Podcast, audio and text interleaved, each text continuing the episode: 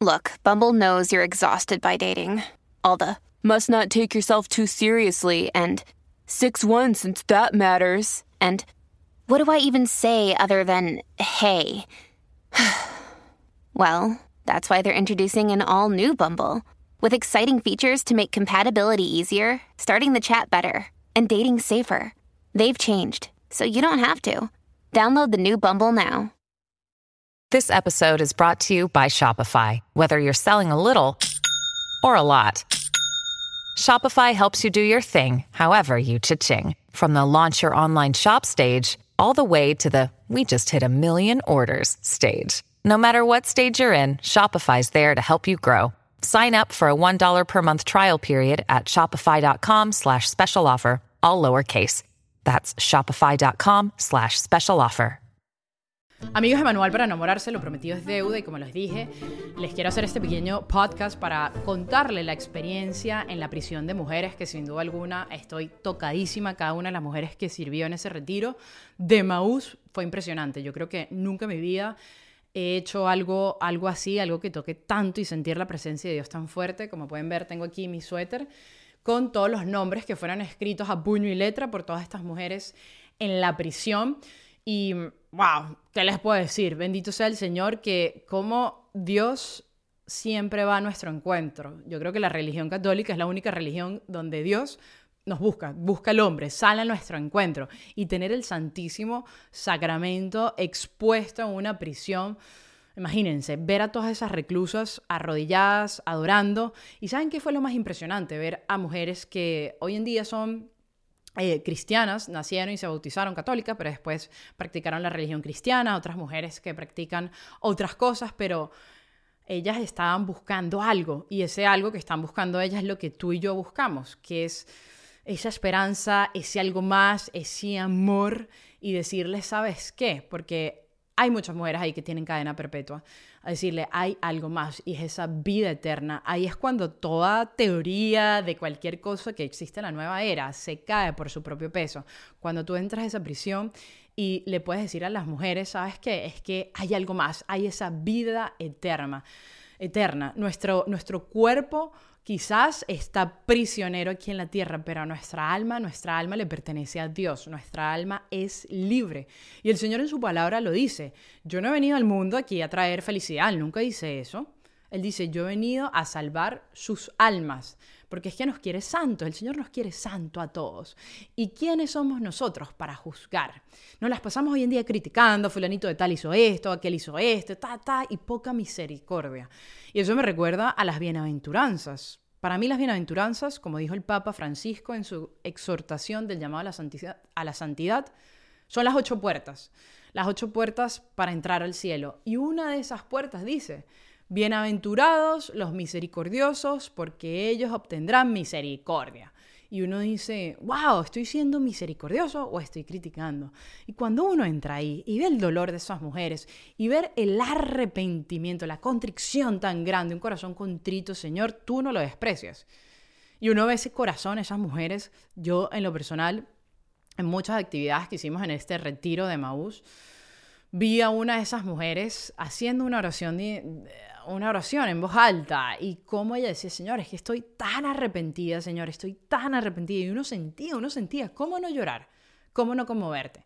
¿Cómo no decir, wow, esta mujer está pagando, es mi experiencia, eh, el purgatorio aquí en la tierra? O sea, ¿cuántas veces tú y yo no hemos estado en una situación que hemos quizás matado a gente con la lengua, o que hemos robado, o que hemos dicho cosas ah, y hemos perjudicado a los demás. ¿Cuántas veces no hemos hecho eso? Ah? Y por la gracia de Dios en ese momento, tú y yo estamos acá. Pero la belleza de ahí, se, lo que ahí se vive, en este retiro de Maús dentro de la, de la cárcel, es ver ese, ese amor de Dios, es, es comprender el Evangelio cuando el Señor dice, estuve preso y me visitaste. Lo sientas así demasiado porque yo les voy a decir sinceramente, tengo un guayabo, como decimos en mi país, como si me hubiese dejado el novio, como un vacío, porque, wow, lo que ahí se sintió fue tan espectacular que ahorita estoy como que, bueno, ¿y ahora qué? Miren, hace dos años a mí me llamaron si quería participar en este retiro yo dije que sí. El año pasado fue mi primera vez, pero solo pude servir un día. Este año serví los dos días, sábado y domingo. Y claro, obviamente el retiro de Maús se adapta un poco porque hay ciertas reglas que en la prisión tenemos que seguir. Y, pero igual, ver tantos corazones, tantas lágrimas, tanto sufrimiento y tanto dolor, una de las reclusas dijo, Irán, es que tú no sabes lo que aquí se vive, esto es un infierno. Si nosotros le contáramos lo que, lo que aquí se vive es un infierno.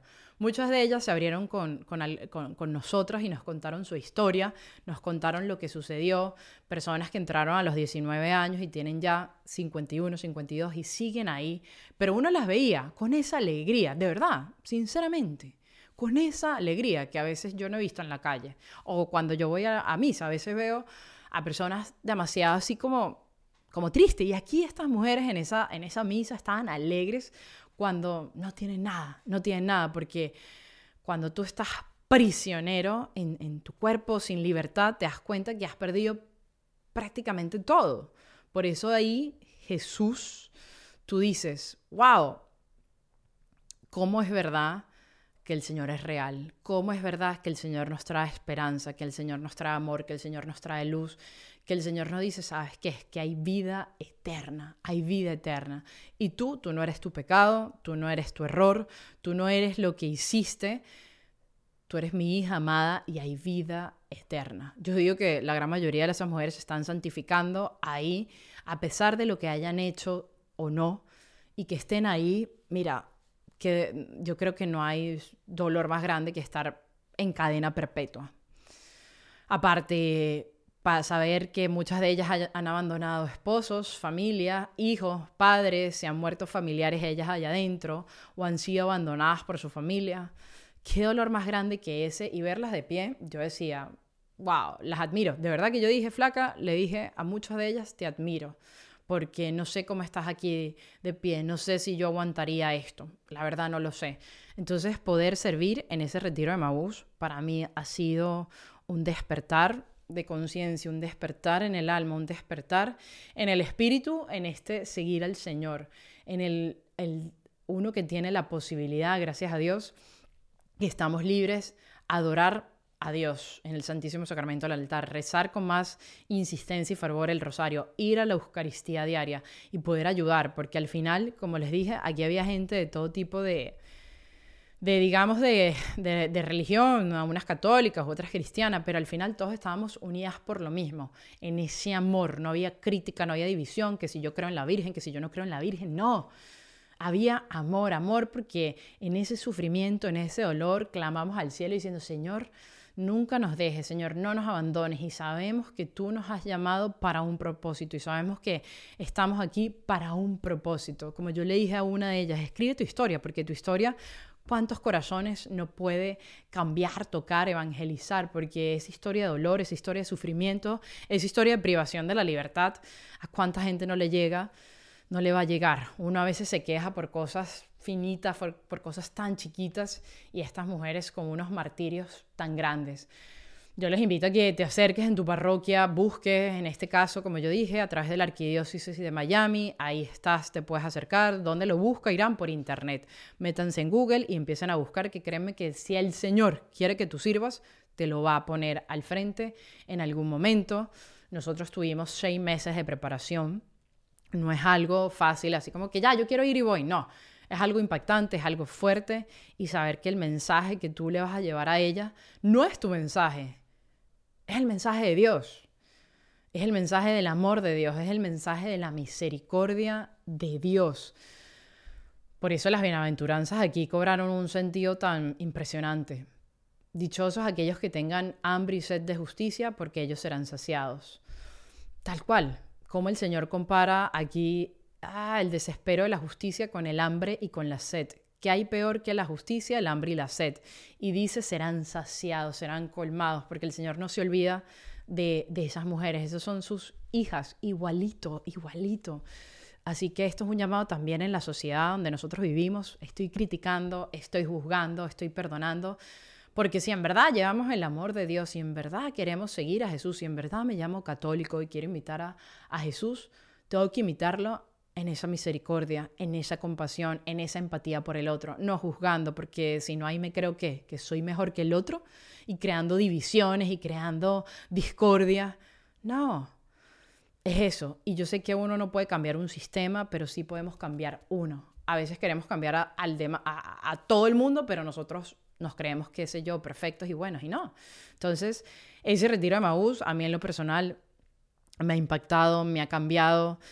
Creo que ahorita estoy, como le digo, en, un high, en alta, como, como, wow, Señor, no quiero que esto se me vaya, como la primera vez que hice Emaús en mi vida, así me siento. Pero sé que esto va a bajar esta euforia y la idea es seguir llevando el mensaje, seguir llevando el amor, seguir eh, buscando ese reino de los cielos. Porque el Señor nos dice, busca primero el reino de Dios y lo demás vendrá por añadidura.